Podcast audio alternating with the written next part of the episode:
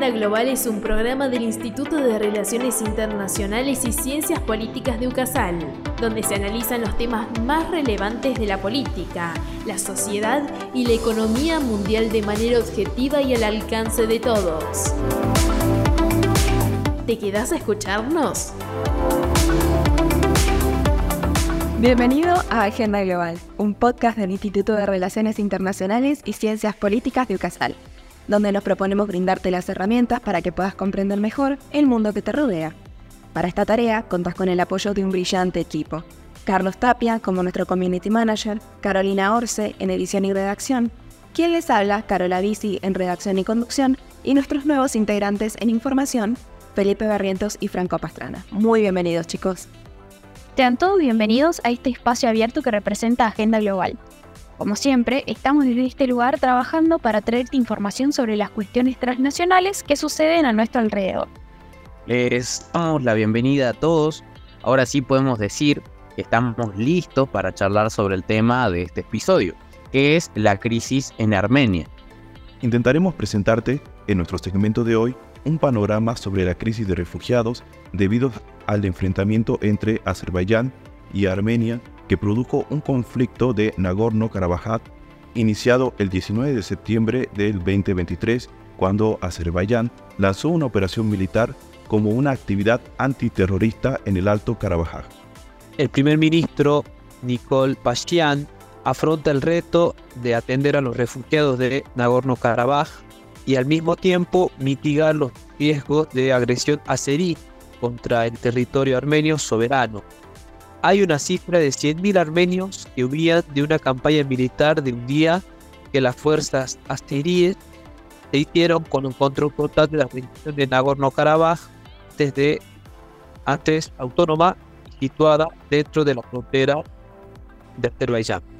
Un dato no menor es que pocos de los recién llegados quieren a Nicole Pashinyan, un sentimiento compartido por los miles de manifestantes que la semana pasada se congregaron en Ereván, la capital de Armenia para protestar contra la gestión del ministro y las relaciones con Azerbaiyán y Rusia, consideradas como las causantes de la pérdida del lugar que para muchos se define como la patria espiritual del pueblo armenio. Aunque es posible que los disturbios iniciales se hayan calmado, lo que los últimos acontecimientos en el largo conflicto entre estas naciones del Cáucaso Sur pueden significar para la permanencia de Pashinyan en el poder siguen siendo una cuestión abierta y profundamente tensa. A estas alturas, su historia es bastante típica. La gran mayoría de los que huyeron de Nagorno-Karabaj a Armenia la semana pasada se han adentrado en el país, temerosos de permanecer tan cerca de la frontera y de las fuerzas azeríes estacionadas allí. Los que se han quedado en Goris son en su mayoría ancianos o enfermos, o directamente no tienen familiares en Armenia que puedan prestarles ayuda. La toma por Azerbaiyán de este enclave montañoso que ha reclamado su independencia, pero no ha conseguido el reconocimiento internacional desde 1991, se produjo a la velocidad del rayo. Tras la concentración de tropas azeríes en la región, las fuerzas rusas de mantenimiento de la paz estacionadas en la zona no lograron impedir el lanzamiento de una ofensiva total el 19 de septiembre, que duró menos de 24 horas antes de que las autoridades de Stampanakert perdón la pronunciación, anunciaran su rendición. Aunque Artsakh, como era reconocida por sus habitantes de etnia armenia, llevaba bloqueada más de 10 meses, lo que restringía el suministro de alimentos y medicinas que se necesitaban desesperadamente, autoridades militares armenias afirman que poco podían haber hecho para prepararse ante este éxodo de tanta magnitud. La mayoría de los armenios acogieron con satisfacción lo que parecía un nuevo amanecer en la política del país cuando Nicole Pashinyan asumió el poder tras una revolución prodemocrática y anticorrupción en 2018. Ahora, muchos se han desilusionado cada vez más con los intentos del primer ministro de alejarse de la dependencia histórica de Moscú, como garante de la seguridad, para buscar lazos más estrechos con Occidente. Esa desilusión se tradujo la semana pasada en protestas en las calles de Ereván, con pancartas y lemas coreados que denunciaban a Pashinyan como un traidor a los intereses del país. Antes del asalto a Nagorno-Karabaj, Azerbaiyán había manifestado desde hacía un tiempo un gran interés por la posibilidad de abrir un corredor a través de Armenia hasta Najichevan, un enclave autónomo azerí dentro de las fronteras armenias. Esto a su vez proporciona un paso por tierra a Turquía, consolidando aún más la posición emergente de Azerbaiyán como centro clave de comercio y tránsito para Rusia en medio de las sanciones occidentales impuestas en respuesta a la guerra de Putin en Ucrania. La crisis de los refugiados es realmente una cuestión de capacidad del Estado. Este no es un país especialmente rico. Lo que precipitaría nuevas manifestaciones sería un deterioro de la situación en torno a los refugiados y también la posibilidad de un nuevo conflicto con Azerbaiyán.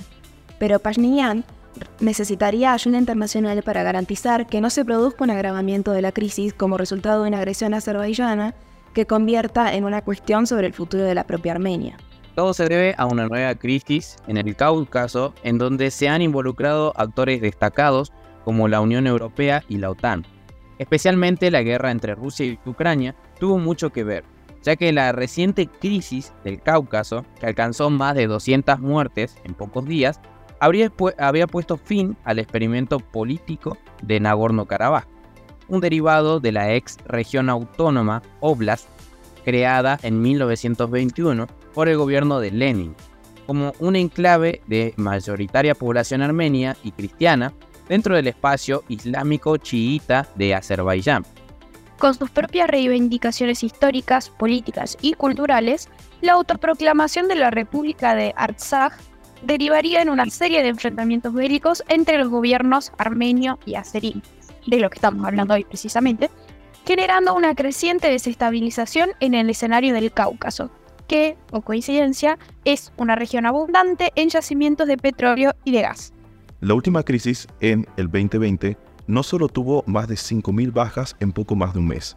Frente a un conflicto que amenazaba con expandirse, Rusia pacificó momentáneamente la región, apostó 2.000 soldados en el corredor terrestre entre Armenia y Nagorno-Karabaj, a la vez que asumió una postura neutral al no respaldar militarmente al gobierno armenio, pese a su común pertenencia al tratado defensivo conocido como Organización del Tratado de Seguridad Colectiva. Frente a la presencia cada vez mayor de Rusia en la región y fragmentación del territorio de Azerbaiyán, el gobierno de este país, encabezado por Ilham Aliyev, apostó al pragmatismo estrechando sus relaciones con Estados Unidos y la Unión Europea, sin descuidar sus históricos lazos con Moscú. Si con las potencias occidentales Aliyev ha privilegiado una relación comercial con Rusia, profundizando su vinculación en defensa y seguridad. Hay que tener presente que la principal herramienta del gobierno azerí en su acercamiento con Occidente fue la provisión de recursos energéticos provenientes del mar Caspio.